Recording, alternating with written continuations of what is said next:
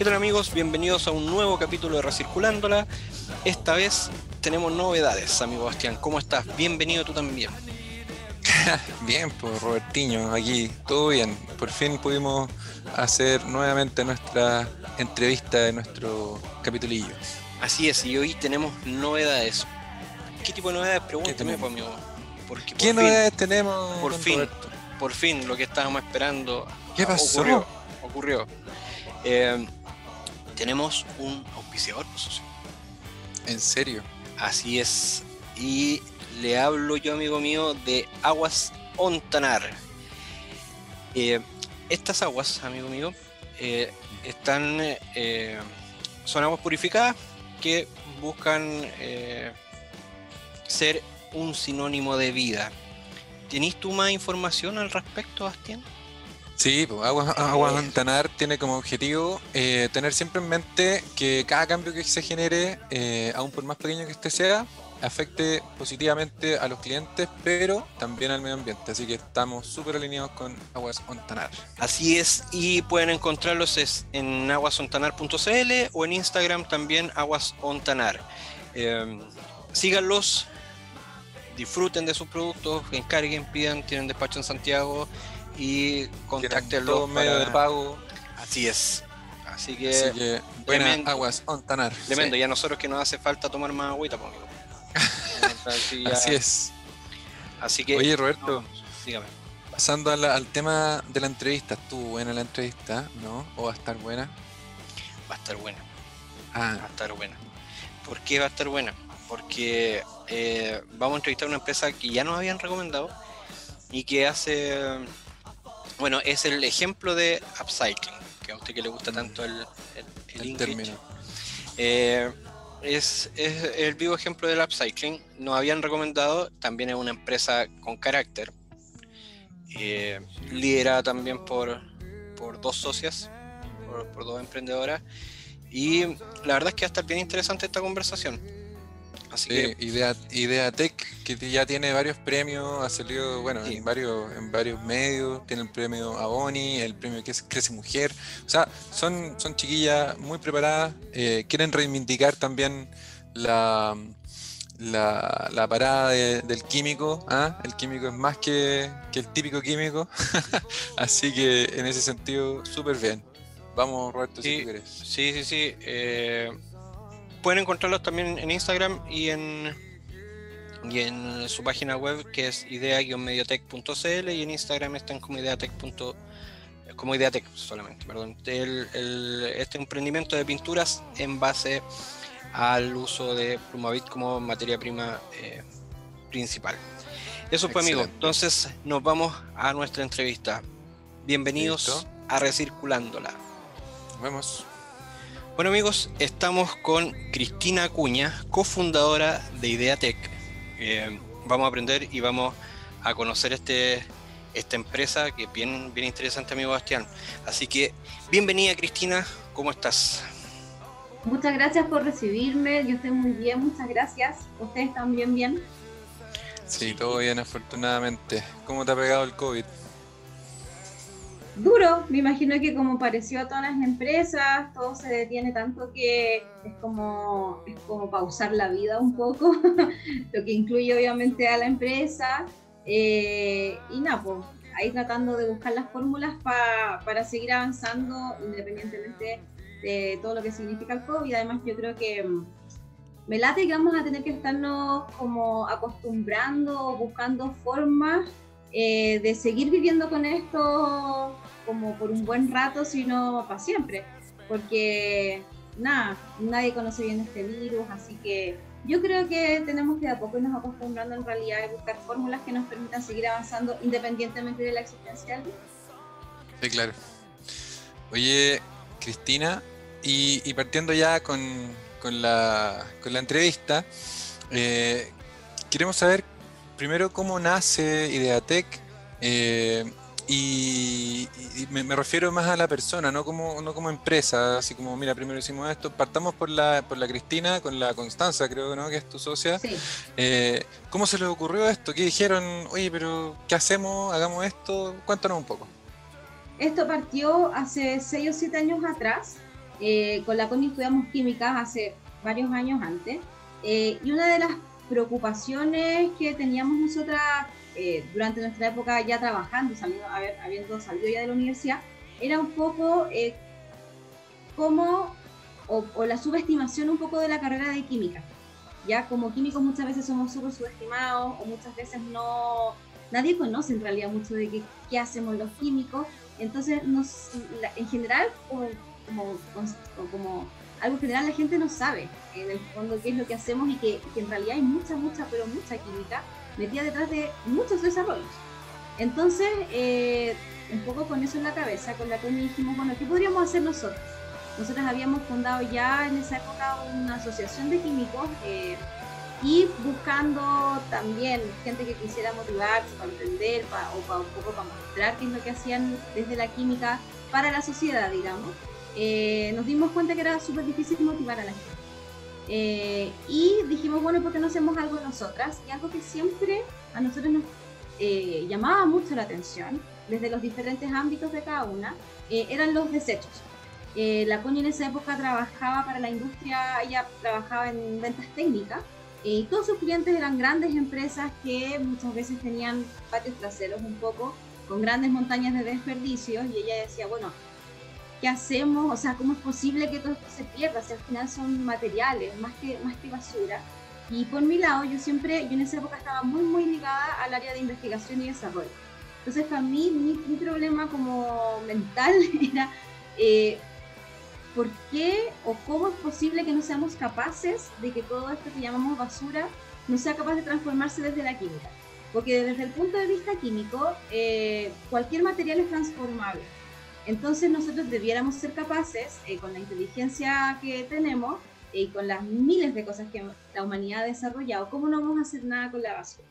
Eh, y un poco partiendo como de, desde esa base, con la CONI empezamos a buscar qué componentes, qué desechos, qué cosa pasaba con eh, el reciclaje, con los materiales. Empezamos a investigar, eh, muy así como en general, aprendimos mucho de gestión de residuos.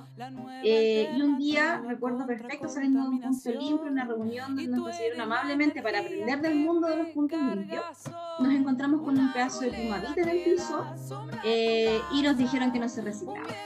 De hecho, lo primero que se me vino a la cabeza, recuerdo, fue como, oye, esto yo no he visto que se reciban los puntos limpios. Y era efectivo, no se recibía.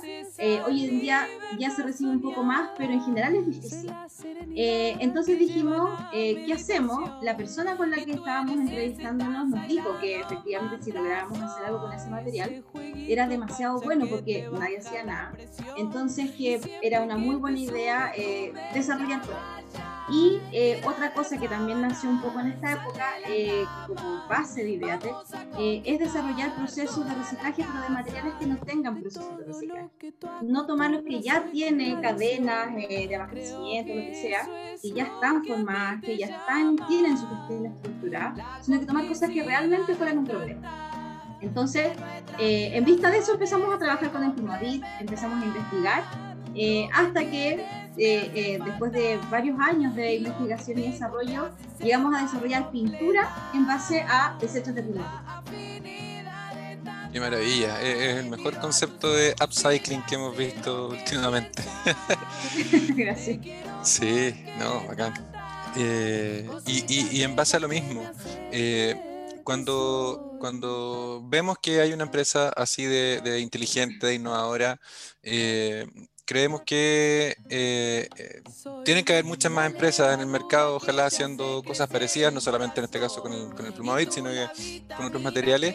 Y, y, y, la, y mi pregunta va hacia ¿Cómo es el proceso de ustedes industrial? Eh, eh, me refiero a eh, qué mermas tienen, porque si estamos sacando, digamos, desechos de otra parte que no son reciclables y a lo mejor en mi proceso para poder hacer pintura estoy generando, quizás ahí tengo alguna alguna em, alguna problemática. No sé cómo qué desechos tienen ustedes dentro de su proceso productivo.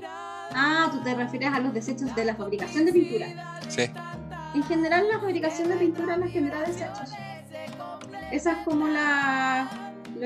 es súper como típico de la industria pinturera.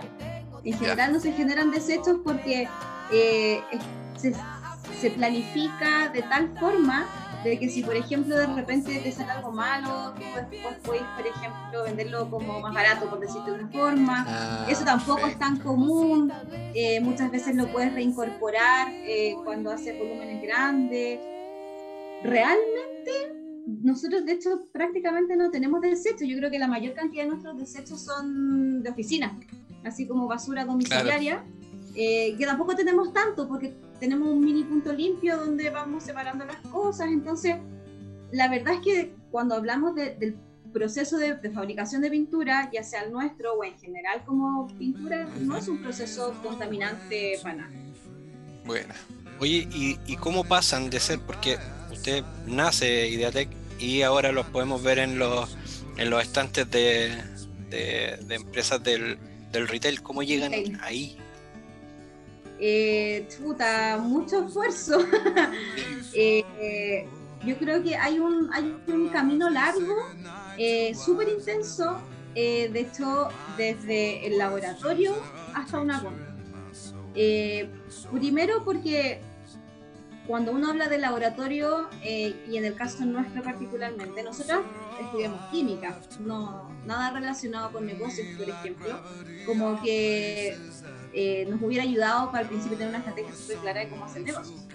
Eh, entonces al principio, claro, la primera parte es súper cómoda, porque la primera parte fue muy de, experimentación. Eh, pero después llega un punto en el que uno empieza a vender, empieza a tener que planear un poco más cómo lo hace para que realmente se venda el producto, que ya es otro mundo totalmente distinto. Eh, y una de las decisiones que tomamos con la Connie hace no mucho tiempo atrás, un par de años, fue estudiar.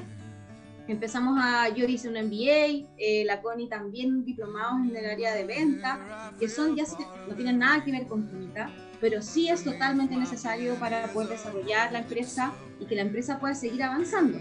Eh, entonces, un poco por ahí, nuestro camino ha estado eh, súper acomodado por aprender desde la experiencia. Obviamente, ahí hay, hay algo súper valioso, que es cómo uno experimenta la propia empresa, el crecimiento, qué es lo que se hace. Y lo- eso también súper eh, de la mano con eh, aprender de, ya de la parte más académica eh, y que obviamente uno lo toma y lo aplica para lo que ya eh, está haciendo. Entonces, para lograr eso, en realidad yo creo que una de las cosas más importantes es estar en todas partes, conocer a mucha gente, eh, pedir mucha ayuda también. Eh, recuerdo que una de las cosas que hicimos cuando recién empezamos a trabajar en esto, me refiero así bien al principio, cuando ni siquiera podíamos mezclar nada, eh, fue recurrir a empresas que generan Plumavit, fabricantes de Plumavit. Eh, y resulta que tuvimos súper buena bienvenida, de hecho tenemos una anécdota que es súper típica eh, nuestra, que eh, llegamos a una empresa muy grande de Plumavit, les dijimos que queríamos hacer esto, teníamos esta idea, lo encontraron súper bacán, eh, avancemos, nosotros la apoyamos en todo lo que queramos, entonces dijimos, ¿nos pueden regalar una muestra Plumavit? Para poder trabajar con eso y poder hacer experimentos en el laboratorio, laboratorio, entre comillas, porque en realidad era como la pieza chica. Eh, y nos dijeron, sí, ¿cuándo nos traen un camión y sacan lo que se llevan, lo que quieran? Y nosotros así, no. Yo con un pedazo así como de 10 por 10 es suficiente, ¿cachai?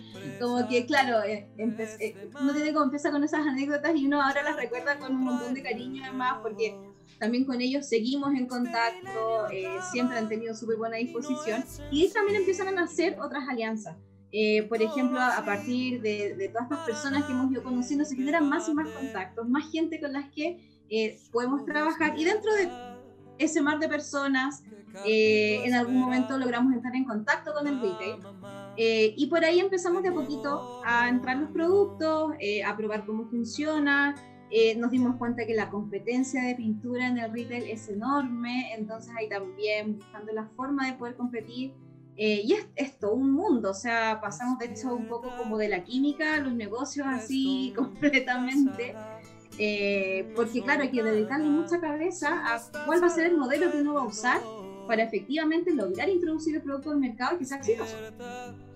Oye, y en, en- en eso también, yo vi, yo vi el, el- el video que tienen en su página y, y es bien potente. O sea, el, el- el mensaje es fuerte y también eh, tiene un carácter increíble también.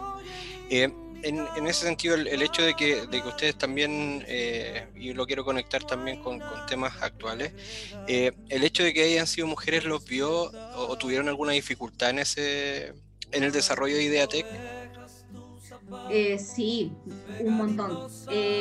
lamentablemente, además, yo creo que no solamente el hecho de, generar una empresa, eh, sino que además el, rubro en el que nos metemos, eh, en el que estamos metidas, es, está súper gobernado por hombres en el sentido de que la mayoría son hombres. Eh, la mayoría, por ejemplo, de nuestros clientes son empresas. las empresas habitualmente trabajan con subcontratos de mantención y habitualmente los subcontratos de mantención son, son hombres en el fondo que trabajan en esa área. Entonces, ¿cuál ha sido, yo creo, una de las eh, cosas más difíciles en ese sentido? Eh, la subestimación muchas veces de que sepamos o no sepamos sobre pintura eh, o que sepamos o no sobre aplicación. esas cosas son difíciles. Ahora, con el tiempo ya llevamos algunos años en esto, entonces hemos ido aprendiendo cómo hacerlo para que efectivamente se den cuenta nuestros clientes o potenciales clientes de que efectivamente sabemos lo que hacemos porque además, otra cosa importante, esto también es como igual muy general de, nosotras con la Connie y por lo tanto de idea, de que ser súper honesto en el sentido de que si hay algo que no sabemos, en realidad no lo inventamos, sino que yo, yo cuando hay algo que no sé, nosotros le decimos a los clientes, no sabemos, pero vamos a buscar la forma y si no, bueno, también estamos a decir que no la encontramos, si es que no, y si es que sí, súper bien y seguimos avanzando. Entonces también se, logramos crear eh, de alguna manera eh, confianza eh, con las personas con las que trabajamos, además que siempre tratamos de prestar servicio técnico, porque no es fácil pintar. Uno muchas veces de afuera lo ve como una tarea de pues, agarrar un rodillo y pintar pero la verdad es que esa es solo la parte del rodillo, pero antes de eso hay que saber cómo está el piso o cómo está el muro, y eso no es tan trivial. Eh, entonces nosotros ayudamos eh, bastante en ese aspecto para que efectivamente el producto le funcione a la persona o a la empresa y que obviamente además eh, sigan comprando, porque finalmente seguir comprando, seguir escogiendo Ideatec significa que seguimos reciclando más que que también obviamente ese es uno de los objetivos más principales de nuestra empresa. Bueno, y ahí esto se cruza completamente con, con romper paradigmas en general. Ustedes han, ganado eh, algunos premios, estuve también viendo ahí en su página. Eh, dentro de esos premios, el, el, premio Crece Mujer, eh, que, que, finalmente avala todo esto que tú me estás comentando, de que, mira, si yo no sé, te lo averiguo, eh, si yo no sé algo relacionado con mantenimiento, que son estas áreas tan típicas de puros hombres, y yo voy a romper ese paradigma, probablemente voy a, voy a aprender y, te voy a decir esto de una forma hasta probablemente eh, mejor por, por, por, el nivel pedagógico que siempre las mujeres han tenido, mucho mejor que el de los hombres. Eh, y es ahí donde, donde yo creo que se basa lo que está pasando últimamente con los temas de sustentabilidad, eh, en general los temas circulares, en romper paradigmas. Eh, hasta hace poco tiempo yo, no sé, comprábamos algo eh, para la casa en mi familia y, y, el, y yo hace mucho rato que estoy reciclando.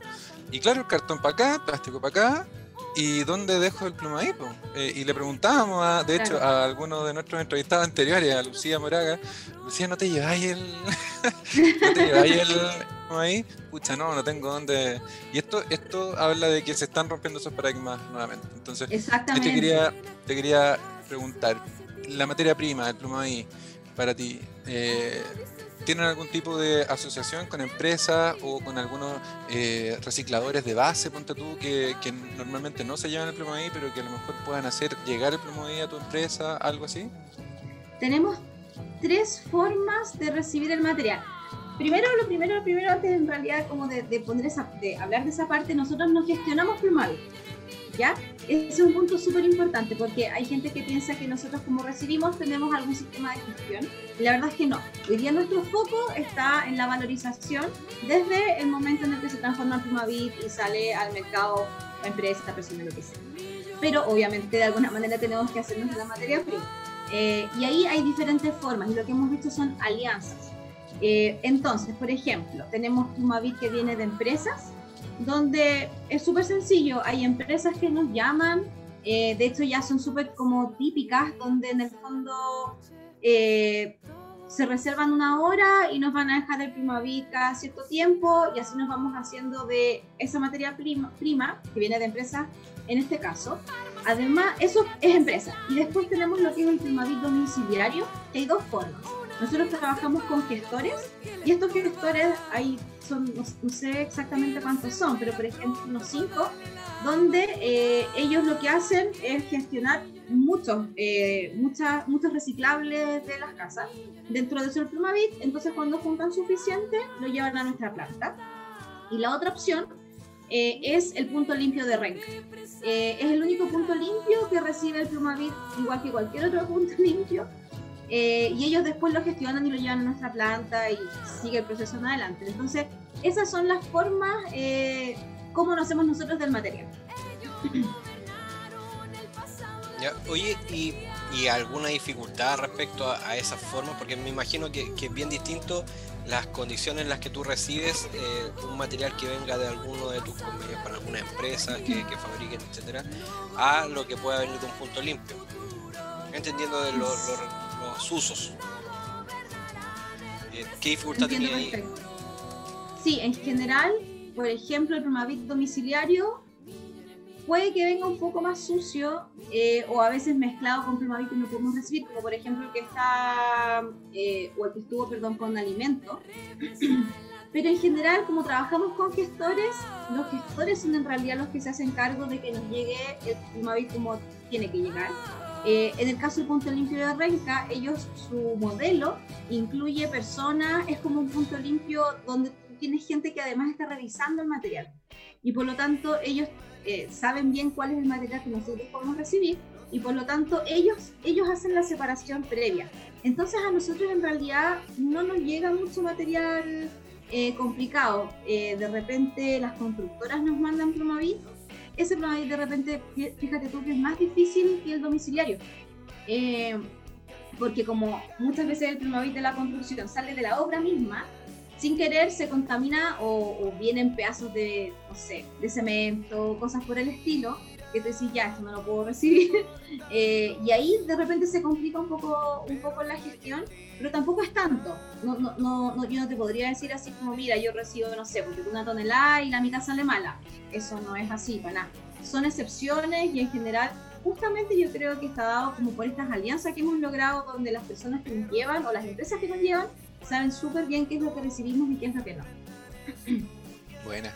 Oye, y ahí donde también quiero, quiero que toquemos un tema ya más duro y, la verdad de la milanesa, como para saber en rendimientos, ponte porque siempre como que la pintura se mide en rendimiento, cuánto me cubre, eh, cómo anda esto versus la pintura tradicional, por llamarlo de alguna forma, y también en valores, eh, porque yo veo que ustedes, y de hecho, como, como conversamos al principio, eh, la empresa EFCO fue la que nos dio el dato de ustedes, y, y, ahí es donde nosotros decimos, mira, por algo la empresa EFCO lo, utiliza la pintura de las chiquillas. Entonces, eh, ¿cómo andan los valores, los rendimientos en comparación a la, a la pintura tradicional fome, fea, esa que, que, genera... Esa que, ella...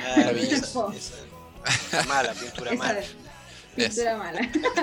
Eh, mira, desde el punto de vista técnico eh, y del rendimiento, es igual que cualquier pintura. No, no hay ninguna diferencia. Quizás les puedo explicar un poquito cómo son las pinturas, como modo general, un poco como para que entiendan por qué. Dale. La pintura en general, las típicas que conocemos todos, están formadas por tres componentes. Un componente son los sólidos que le dan la viscosidad, le dan el color. Eh, otro componente es el solvente, que puede ser solvente no agua o puede ser agua. Eh, y lo otro, la última parte es la resina. ¿ya? Y la resina lo que hace es básicamente lo que hace que las cosas se aglomeren y se peguen a la superficie, ¿ya? Entonces lo que nosotros hacemos es reemplazar las resinas vírgenes de una pintura por nuestra resina en base a Primavit. Nosotros lo que hacemos con el Primavit, ahora que lo pienso no lo he explicado, el Primavit lo compactamos, eh, lo mezclamos con dos componentes y formamos una resina que eh, se parece como a una miel, es como un agorex, ya, es como, es como eso. Entonces, eso nosotros lo usamos después para fabricar la pintura. Y lo que logramos hacer es, en lugar de usar una resina virgen, que yo se la compraría a un proveedor cualquiera, yo uso mi resina hecha en base plumado. Entonces, el resto de los componentes son muy parecidos. Cada empresa tiene su formulación y es parte como del secreto.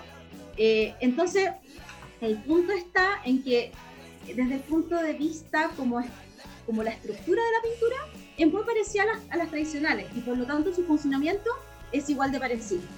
En conclusión, la resina tiene el mismo rendimiento que una pintura tradicional y desde el punto de vista de los costos, eh, la pintura es súper competitiva.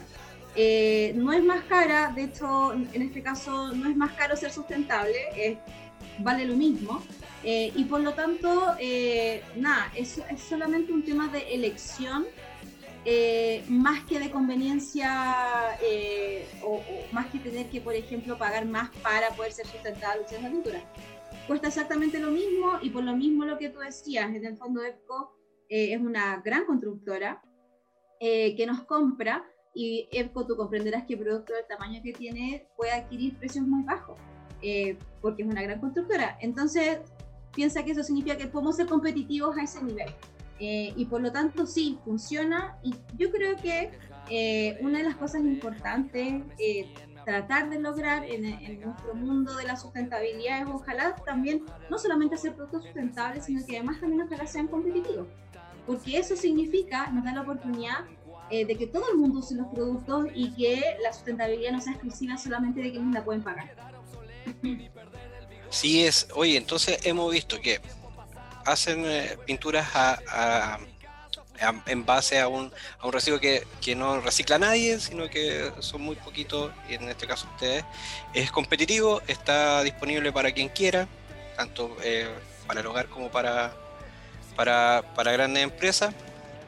Y bueno, y, que es, un claro ejemplo de lo que es sustentable. Ahora, Cristina, ir ya ir cerrando, no sé, Sebastián, si tú quieres decir algo más, pero eh, te queda a ti la, la pregunta incómoda. sí, mira, eh, eh, en todas las entrevistas que hemos hecho, eh, nos, gusta, nos gusta poder tener la opción de entrevistar a alguien igual de interesante que el último entrevistado, ¿cachai? y ahí te queremos pedir la alternativa de, de, que si tú nos puedes recomendar a alguien, algún emprendimiento que te que te llame mucho la atención o que, o que creas que pueda agregar valor a nuestro programa. Y lo otro es, eh, aunque no tenga nada que ver, una canción que esté dando vueltas en, tu cabeza eh, últimamente y con esa vamos a cerrar tu, tu entrevista. Esa es la pregunta incómoda. Esa es la pregunta incómoda. Ya, yo también los voy a... Antes de eso, importante, perdón, eh, contarles que mi página web es ideatec.cl para que conozcan. Muy bien, Sí, es súper importante, está la historia, están obviamente los productos, pero también para que conozcan un poco de cuánto hemos reciclado, cuánta es la huella de carbono que hemos logrado reducir, gracias a, obviamente, la confianza de nuestros clientes, como el que ya ustedes me mencionaron a EPCO, gracias a todos ellos somos capaces de reducir el fluoride, finalmente, y nada, ser más cuidadosos con nuestro medio ambiente. Oye, tienen harta información ahí, ¿eh? para complementar. Tienen mucha información, tienen un blog, tienen tienda, tienen de todo. Y el videito que quedó clarísimo. Te, doy unos datos: 31 toneladas de plumaví reciclado, 113 toneladas de CO2 evitado y 590 mil metros cuadrados de pintura aplicada. O sea, se pasaron. Sí. Bueno, años de trabajo y que ojalá mucha gente le den ganas también de hacer emprendimientos como el nuestro para reciclar otras cosas y nada, ser más conscientes y tener productos amigables con nuestro planeta. Ahora voy con la, la respuesta a la pregunta es cómoda. Eh, emprendimiento que sería súper entretenido que entrevisten eh, unas chiquillas que una empresa que se llama Primer. Ellos, ellas hacen productos de limpieza sustentables, que son amigables con el medio ambiente, biodegradables. Ellas también tienen una historia súper entretenida. Eh, y también está en este contexto de la sustentabilidad. Eh, y canción que se me viene a la cabeza, eh, no sé por qué se me viene una que es de Queen, que se llama Show Must Go On, que me gusta mucho, así que se la recomiendo a todo el mundo para que la escuche y se prenda de energía para seguir avanzando. Muy bien, muy muy bien. Entonces, Cristina, palabra al cierre de tu entrevista. Eh, palabras al cierre de mi entrevista. Les agradezco muchísimo la oportunidad. eh, siempre es súper bueno eh, contarle a la gente lo que hacemos. Una de las cosas importantes para nosotras es contar no solamente por lo que significa la difusión de Ideatec, sino que además a nosotros nos gusta mucho la posibilidad de que otras personas se sumen a hacer cosas parecidas. Finalmente, el upcycling, eh, el reciclaje, todas las cosas que todos podamos hacer son súper importantes para efectivamente el día de mañana tener un planeta limpio, un planeta donde podamos recibir a, que pueda recibir a nuestros hijos, nietos, bisnietos, etcétera, eh, en las mejores condiciones. Eh, y nada, que seamos responsables por nosotros, por nuestro futuro, por el futuro de los demás, por nuestros compañeros, nuestros vecinos. Eh, y eso significa también, ojalá que otras personas se motiven. nada, yo creo que hacer cosas parecidas, motivar a las mujeres también. Es muy importante que sepan que es duro, difícil, pero totalmente factible. Se pueden hacer emprendimientos todo el rato, así que sin miedo, siempre hacia adelante, creando el futuro que nosotros queremos crear. Muchas gracias. Don Bastián, sus palabras al cierre.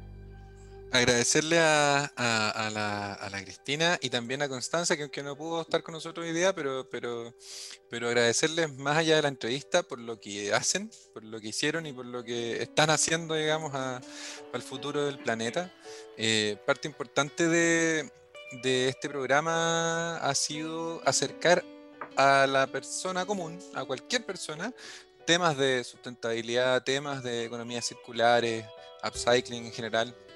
Y siento que con cada entrevista que hacemos, más lo logramos y, en este caso con la Cristina también se está aportando un montón a, que la gente comprenda que los temas de sustentabilidad no son solamente el reciclaje, sino que tenemos también este upcycling, tenemos, y así quizás cuántos más que no hemos todavía conocido, podemos conocer. Entonces, eso, gracias Cristina por, por lo que hacen ustedes como empresa. Sí, yo también súper agradecido Cristina por, por tu tiempo, nos costó un poquito coordinar, pero pero por culpa nuestra. eh, culpa mía, culpa mía. Sí, culpa de Bastián. El, no, pero agradecido por, por, tu disposición, por querer conversar con nosotros, por ser clara también en, en, todas las cosas y nada, desearle el mayor de los éxitos con Ideatec. Muchísimas gracias y les agradezco de nuevo el espacio. gracias a ti.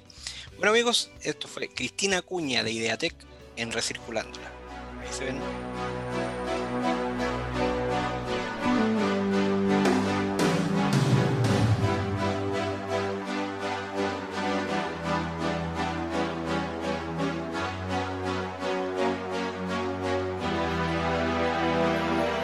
Empty spaces.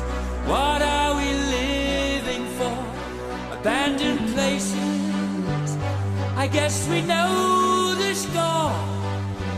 On and on. Does anybody know what we are looking for?